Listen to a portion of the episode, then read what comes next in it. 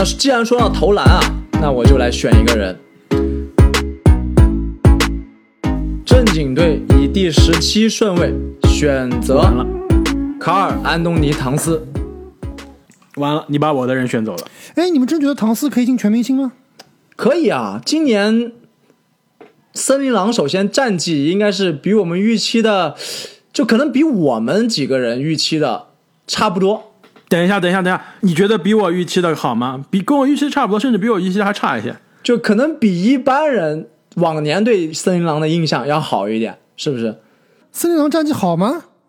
我跟你说吧，森林狼现在跟湖人一场都不差，好不好？森林狼现在跟湖人和达拉斯独行侠是战绩一样的，你说这个战绩好不好？以森林狼的标准来说，真的是好。你这么一看，还是真的还可以啊。如果是以这个战绩结束的话，应该是进入外卡赛了，对对吧？而且森林狼也是受到疫情影响最严重的球队之一啊，一度过去两个星期一度是五个首发全部确诊，就是首发一个人都不剩，就这样还撑到了现在这个西部这个第九啊，其实是并列第八的位置，真的是难能可贵啊。确实，唐斯今年打的还是不错的，而且森林狼战绩啊也是有所进步。但是他这个位置啊，他这个中锋的位置啊，或者说替补前场的位置啊，竞争还是太激烈了。有另外两名中锋啊，我觉得唐斯应该是比不过的。如果我们把这两名中锋今年漏的话，应该是会被会被喷的是吧哎，诟病的是吧？会被喷。其实从实用性的角度来说啊，我应该选东部那名中锋的。但是呢，第一是出于这个观赏性的考虑，唐斯可以有更好的拉开空间，技术也更好一些。另外啊，我想把我最后一个东部的位置啊留给一个另外一个东部球员，我怕你们不选他，所以我必须得留出这个位置。这两个因素啊，造成了我在这里选唐斯。而且呢，唐斯啊，今年其实个人数据也真的是非常的出色，这个二十四点五分、九点一个篮板、三点六个助攻、一个抢断、一点一个盖帽，同时呢，三分球的手感又回来了，就是场均命中两点四个三分球，百分之四十二点六的三分球命中率，那这就是他职业生涯最好的三分的命中率了。那投篮命中率百分之五十一，作为一个这三分射术。这个以三分见长的大个子来说，这个投篮命中率也是非常的出色，所以我觉得唐斯二十二岁、二十三岁的时候都进过全明星了，今年球队战绩不错，而且个人数据也不错啊，那还是有机会值得进全明星的。开花队以第十八顺位选择波特兰开拓者达米安·利指导利拉德。你这个怎么开始跟阿木学了？瘦死的骆驼比马大吗？哎，你别搞错了，这个利指导最近可是不是瘦死的骆驼啊？利指导自从这 CJ 受伤之后，呃球队战绩的确是不行了，但是个人数据还是有非常大的球队战绩太拉胯了，而且利指导的数据跟他往年的自己相比也是远远不如啊。我怎么觉得你应该选另一个东部的小后卫呢？你也非常喜欢啊，怎么把利指导选进来了？哎，你别着急啊，我接下来是连选两个，我要先要肯定要选资历更深，对吧？全明星经验更足，呃，这个利指导，而且利指导也是啊，瘦死骆驼比马大，对不对？而且过去这两个星期吧，其实不不仅是两个星期啊，我看一下，过去一个月，你们猜励志岛场均多少分？整个赛季场均二十四分，过去一个月场均多少分？场均三十二分，过去一个月啊，场均三十一分，四点五个三分球，六点一个助攻，可不可怕？吓不吓人？但是你能告诉我他的命中率对啊？而且你能告诉我他们球队的战绩是多少吗？命中率百分之四十二，还行。其实利指导一直都不是命中率非常高的球员啊。那过去去年的场均二十八点七分的赛季，命中率百分之四十五；在之前一年场均三十分的赛季，呃，命中率百分之四十六。所以命中率的确是比之前低了，但是得分的爆炸性、三分球的产量回来了，跟赛季初的利指导完全是判若两人。你们俩觉得利指导今年进不了全明星吗？肯定还是进全明星，对吧？对，进肯定是没问题但是。应该是在最后那一波，哎，我觉得是在最后那一波，而不是在中间这一波。这我们现在都选到每个人的替补了，那差不多就是这最后这几波的球员了。而且这全明星，你要考虑到这个球员的隐藏天赋啊，这球员的篮球外的属性啊，我选了一个力指导，不仅是选了一个球员，我还选了个指导，我还选了一个可以来当 DJ 搞说唱的，对吧？半场结束直接舞台中央 rap 就唱起来了。那你怎么不选伊巴卡？开花队以第十九顺位选择亚特兰大老鹰特雷杨、吹杨，所以我的这个阵容你们现在我发现了吧？我知道是什么阵容，开花我抢答，叫做哑铃型阵容，要么是超级大的大中锋，要么是超级小的小后卫。什么叫超级小的小后卫啊？我这就是外线可怕的超远距离，再加内线两个大山，这太可怕了。两个大山在里面抢板，其实就是恩比德一个人在里面抢板就好了。我约基奇都是拉在外面做这个传球的，然后库里、利拉德、吹杨过了半场就扔，有的时候不过半场也可以扔，就跟去年全明星一样，标中场三分球。而且啊，吹杨其实在我这边啊，也是属于今年的个人非常优秀的发挥被球队战绩拖累的，而且球队现在也基本上是受到影新冠的影响非常严重啊。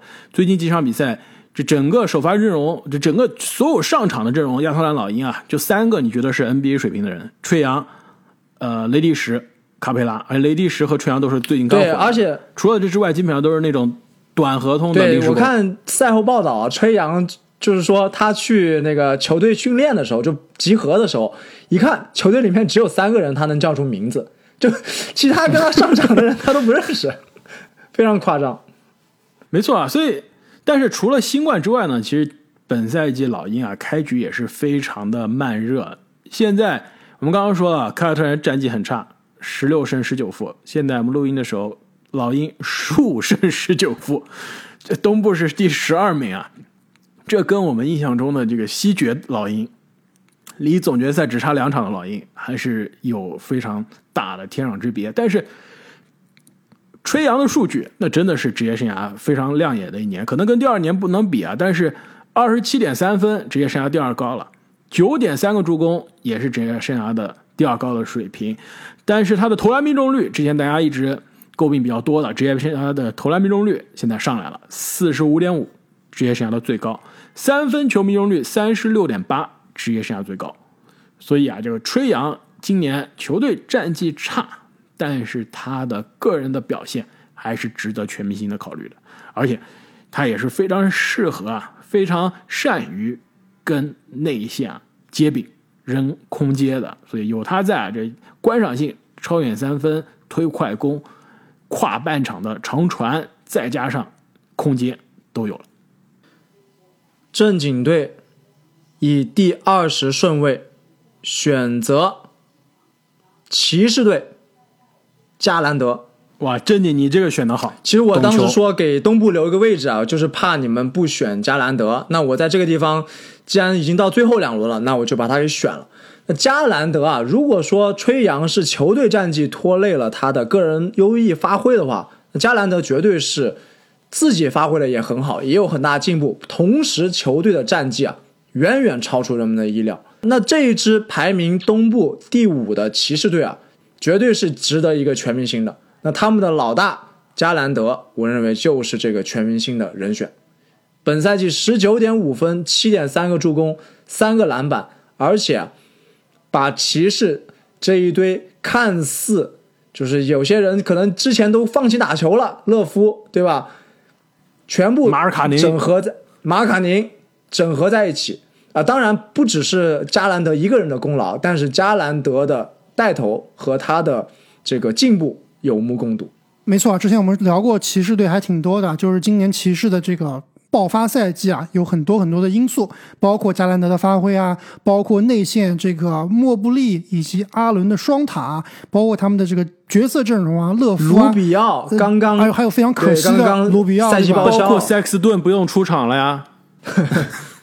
但是加兰德真的是在这支球队里面作为一个毫无争议的球队核心，应该是值得一个全明星的位置的。所以这里我还是比较欣赏你这个选择，而且在我这里啊，加兰德也是我的全明星人选之一。没错，也是我的全明星人选。所以是不是可以提前的庆祝一下？我们今年的这个十大爆发球员，至少加兰德押对了，职业生涯第一次全明星。阿莫 莫兰特莫押对了，职业生涯第一次全明星首发，也是第一次全明星啊，对，要打就打首发，是不是首发这个还没确定、啊要进就，打但首发是呃，行，算你算你首发。接下来阿莫连选两个，你的球队就完整了。那我剩下两个名额啊都是东部球员，需要我给你推荐吗？因为我不能选东部的，但是我东部还有人一定要选进。想选是吧？如果你们没把那个人选进全明星，我这真的非常的难过。开华我肯定不需要你推荐啊，你推荐的人我都是对吧？我最不喜欢的人是吧？我们俩的这个篮球哲学我们能完全相逆交易吗？我现在能把我手上的一个东部的人交易给你吗？我要选，我要换你的可以啊，你这个选秀权。把那个对啊，你把恩比德给我怎么那样？那那你在开玩笑吧？我可以把吹杨换给你，我我重新选一个。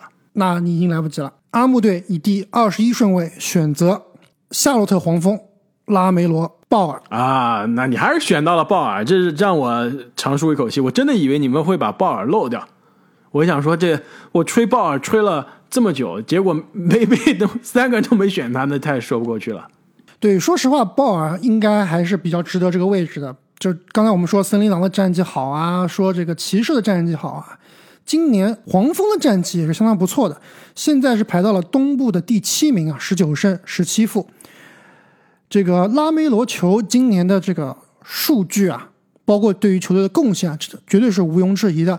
一度在这个我们玩的 Fantasy 啊，这个篮球经理人里面啊都是排名前几名的，非常非常夸张，甚至是前一前二，他的数据，对吧？本赛季场均十九点七分，七点六个篮板，八个助攻，还有恐怖的一点九个抢断，非常非常的高效，非常非常的全面。包括现在他的范特西数据啊，也是在东部后卫里面仅次于哈登跟吹杨，排名第三。没错，我觉得鲍尔也应该跟加兰德一样，实至名归，应该会是今年的这个首次进入全明星的人。所以这么看来，我们十大爆发又压对一个啊拉梅罗鲍尔，而且呢，其实这我跟阿木关于鲍尔和莫兰特之争啊，已经是这争了很久了，但是现在。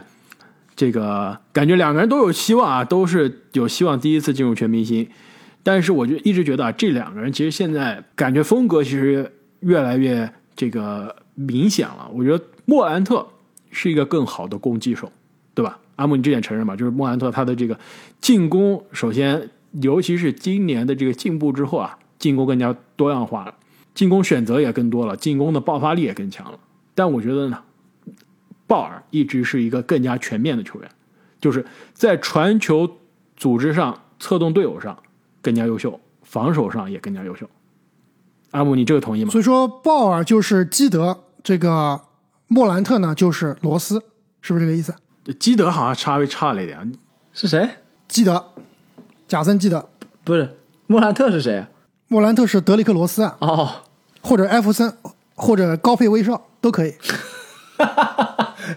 莫兰特啊，我我我觉得莫兰特最近打的是非常好，但是我一直是有一点我一直想拿出来说，就是之前也在节目里面说过，就是莫兰特在场和莫兰特不在场，这球队的防守真的是判若两人。莫兰特缺席的那段时间，灰熊居然能从联盟倒数第三的防守变成联盟第一的防守，你说这能不能说明问题？绝对说明问题。而且我看了一下，他今年就在场和不在场的，就是他上场和下场的这个数据。莫兰特今年在场上，灰熊队每一百个进攻回合，对手啊可以得一百一十五点八分。莫兰特在场下一百个进攻回合，对手只能得一百零四点六分，就是他在场上，对手可以每一百个进攻回合多得十一分。这种场上场下的防守的差别，作为一个球星啊。我应该可能在联盟找不到另外一个比他这个防守还差的。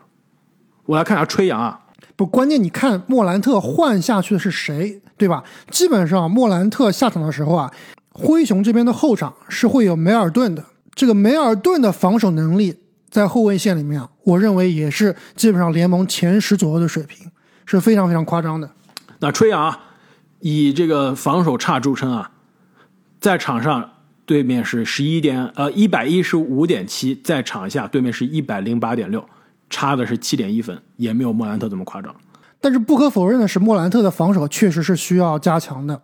但是能有没有拉胯到特雷杨这个水平啊？我觉得那还是没有那么差，对吧？对，有没有特雷杨这么差？我觉得这个就是这个数高阶数据也真的是只能是讲这个故事的一个方面嘛。但是从某种程度上也是体现出了这个呃莫兰特在这方面的提高啊。但是回到鲍尔本身啊，鲍尔本赛季首先个人的数据有了这个爆发性的增长啊，而且更重要一点，我觉得他是让自己的队友变得更好，对吧？这个布里奇斯在鲍尔的身边，那吃饼吃的太爽了，已经是打出职业生涯最高效的赛季啊。那如果布里奇斯啊不是因为这个新冠的缺阵啊，是不是他也有机会进入全明星的讨论啊？或或者说是不是阿木他应该还是差的有点远。啊？好的，我还担心把你剧透了，因为现在我们三个人中只有你还能再选东部的球员了。我担心说你最后一个藏着憋着大的招就是迈尔斯啊，让他来全明星的舞台扣一扣。阿木队以第二十二顺位选择米尔沃基雄鹿朱霍勒迪。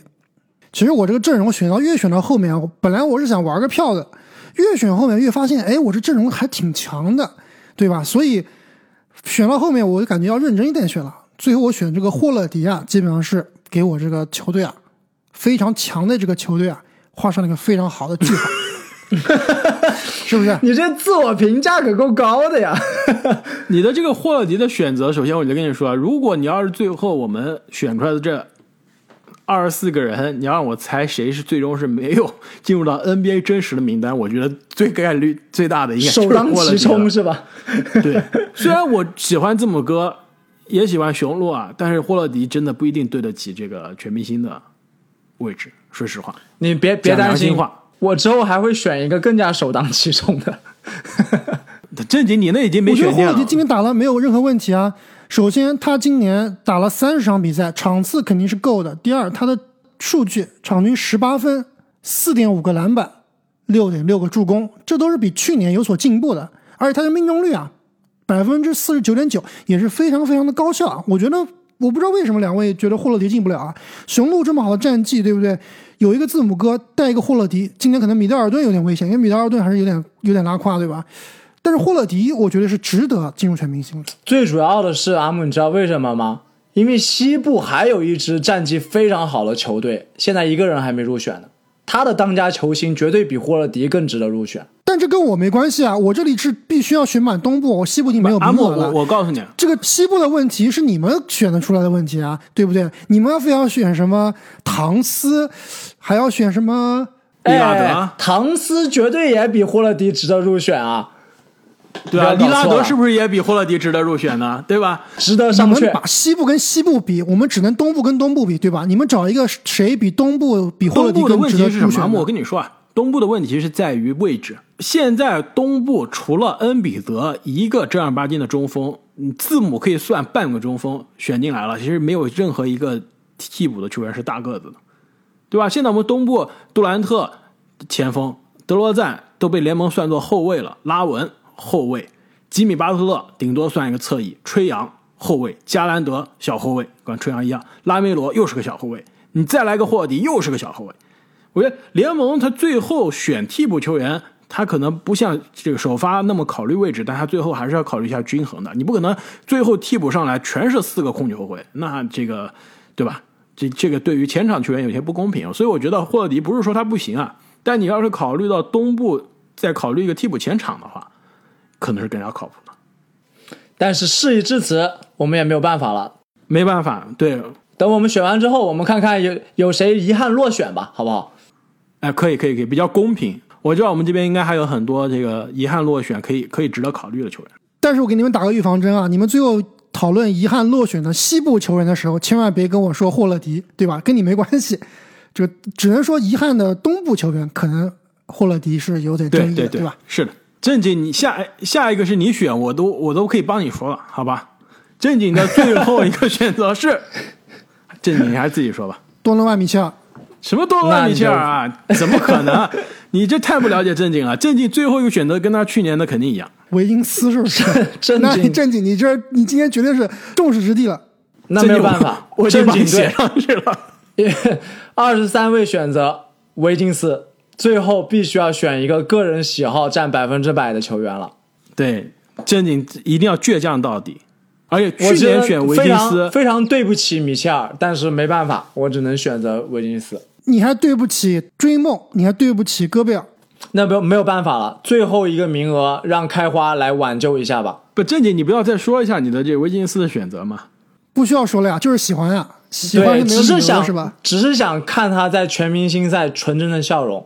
另外就是勇士本赛季几大名场面啊，这个库里给裁判替，安德森隔扣麦基，维金斯直升机篮板，其实都都是非常 经典的画面。我希望在全明星赛能看到维金斯类似的名场面。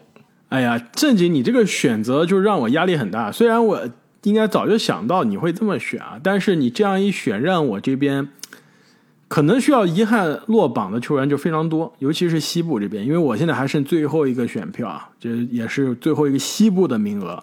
开花，我觉得现在有四名球员啊，在我这里都是值得进入西部吗？全明星的，都是西部的四名你球员。你你在搞笑吗？我这有九个人值得全明星，都是西部的。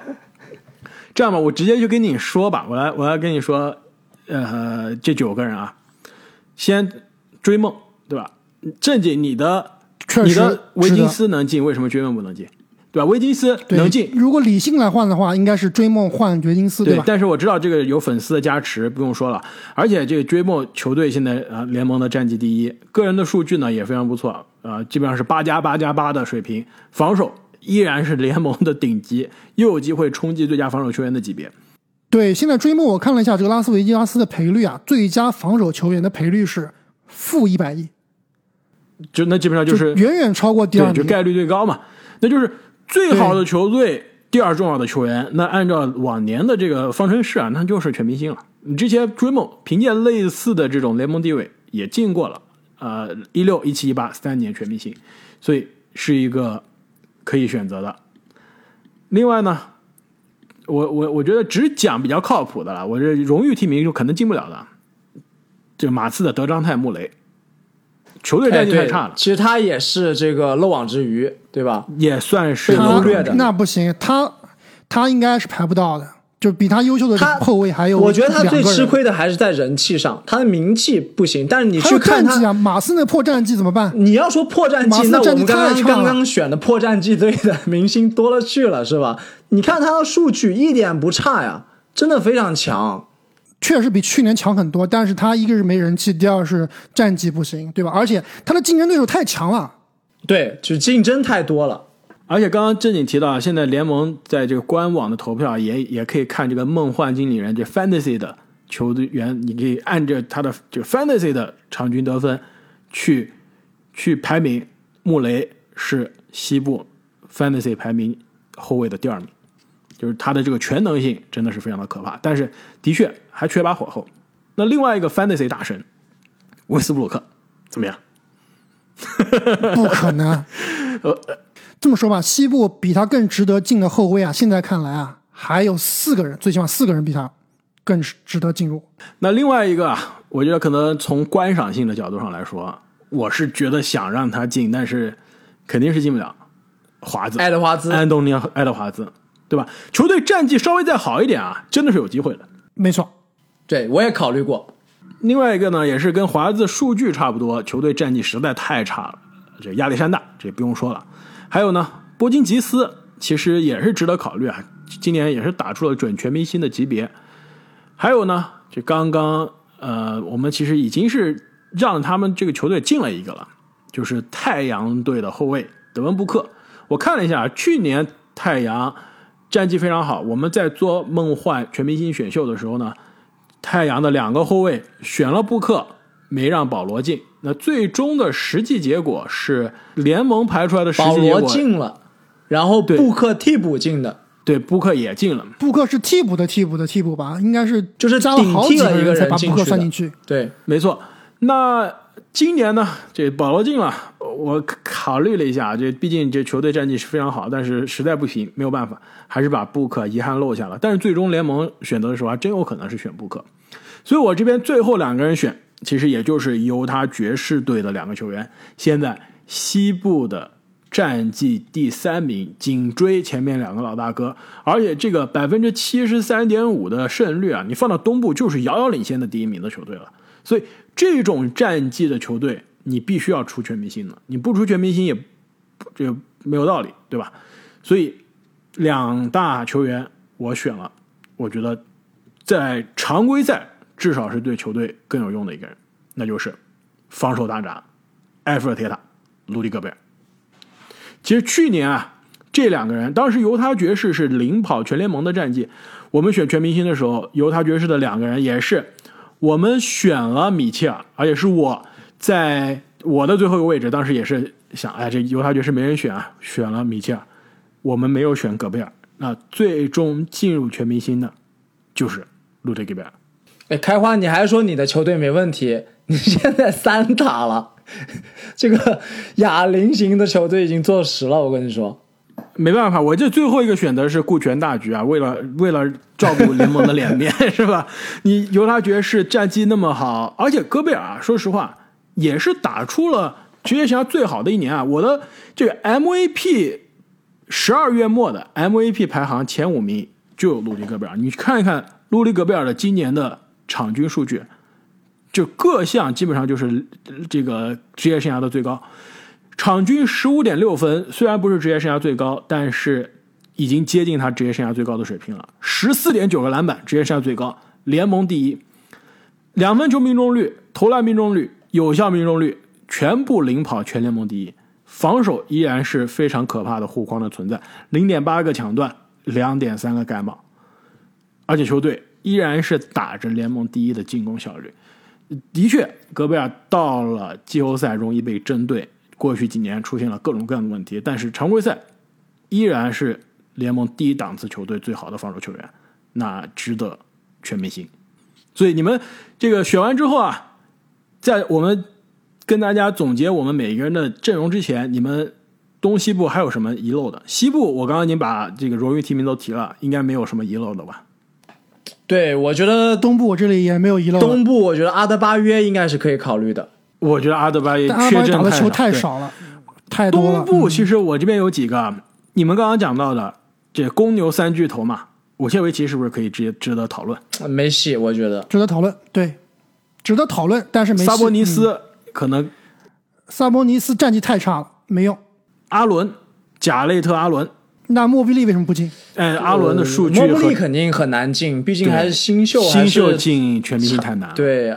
但阿伦的问题就在于，他还是印象中还是偏蓝领比较多，就更不像一个明星，他就是蓝领啊，他等于就是低配戈贝尔嘛，对，吧？就更不像明星。你说戈贝尔都那么吃亏了，阿伦就更别说了，尤其是在全明星的选择上。另外啊，最后两个东部后后场啊，杰伦布朗和布拉德里比尔。凯尔特人今年的战绩是不太可能进两个人的，对，没那错。布拉德里比尔呢？比尔今年的数据，今年的这个对于球队的贡献嘛，我觉得都是应该是史低了。对，退步了，最主要是退步了。好的，那看东部啊，这个争议并不是那么大，所以最后我们每个人再跟大家介绍一下今年二零二二灌篮高手梦幻全明星选秀的结果。呃，我是第一个选的，那我先来说，这开花队首发斯蒂芬库里、扎克拉文、尼古拉约基奇、乔伊恩比德、吉米巴特勒、达米安利拉德、特雷杨、鲁迪戈贝尔。阿木队首发后场贾莫兰特、詹姆斯哈登，首发前场勒布朗詹姆斯、安东尼戴维斯、杰森塔图姆，替补阵容卢卡东契奇、拉梅罗鲍尔以及朱霍勒迪。正经队首发前场凯文杜兰特、扬尼斯字母哥、保罗乔治；首发后场德罗赞、克里斯保罗；替补卡尔安东尼唐斯、加兰德维金斯。好像我的替补是有点菜啊，但首发很强。你替补相当的菜，那么各位听众朋友啊，对于我们三个人今年选出的梦幻全明星的阵容，又有什么样的观点呢？这到底啊，我们三个人今年谁选的最有娱乐性，是吧？谁选的最靠谱？谁选的谁选的实战性最强？实战性最强？那实战性最强，肯定是阿木。啊，我觉得正经的实战性最强啊！这阿木你那不太行，你那你那个就是首先出手权就分不过来了，已经，哇，这就要打起来了，而且每个人都还铁，不是我这队真的是，如果铁起来真的是铁起来真的有人让人伤心。对，我这这种冲起来就很猛啊！阿木的冲起来很猛。对，其实要不我把我戈贝尔租借给你吧，我觉得你需需要一个这种比较靠谱的不占球权的。不需要。詹姆斯是中锋，詹姆斯中锋是吧？浓眉哥是控卫。那么也是非常欢迎啊，各位听众朋友们在留言中告诉我们。也非常欢迎听众朋友们在留言中晒出你们自己的全明星投票，跟我们一起分享。那最后啊，我们回到了这个我们最近的传统节目啊，就是精彩的听众留言。那我这边啊，其实有一个留言，这个朋友啊，其实他如果不留言，我们也打算啊，这个表扬一下，那就是在喜马拉雅上面，这个头像是个约老师接受采访的这个球迷，叫做二斤带鱼 A。他前几天啊，在我们的这个节目下面，圣诞大战的节目下面晒了一张截图，是他的这个喜马拉雅的收听节目的时长。大家猜一猜，他这个《灌篮高手》听了多长？累计时间啊，三千五百八十八个小时，再加二十五分钟。其实，在那之后啊，他这个最近也没停下来，三天之后又听了这个好几个十个小时啊，就是现在已经是超过三千六百个小时了。然后，其实这有好几位啊听众啊，在我们这个收听榜上都超过了。两千个小时的收听啊，就包括第二名的，也是我们节目的老朋友了，叫做向南往北说再见。之前应该也是在我们的这个抽奖活动中中奖的幸运观众啊，现在也累计收听超过三千小时。另外一个也是经常跟我们留言互动的超然物外一九八五，超过了两千小时。另外一位这个估计都没来及注册这个用户名啊，就一直在听我们节目。这就是这个听友啊，这个结束的尾号是二三五九的朋友。也是听了累计超过两千个小时啊，真的非常的惊讶，看到这些数字也是非常非常感谢这些听众朋友们，以及很多啊，其实超过一千小时以上的听众，对于我们节目开播现在应该是两年半以来的大力的支持。对，这确实我也看到这些截图都很很感动啊！而且无论是你听得长还是听得短，只要你真的喜欢我们的节目，我们就非常非常的感谢，也非常非常感谢你的支持。那么本期节目我们就聊到这里，我们下期再见，再见。再见。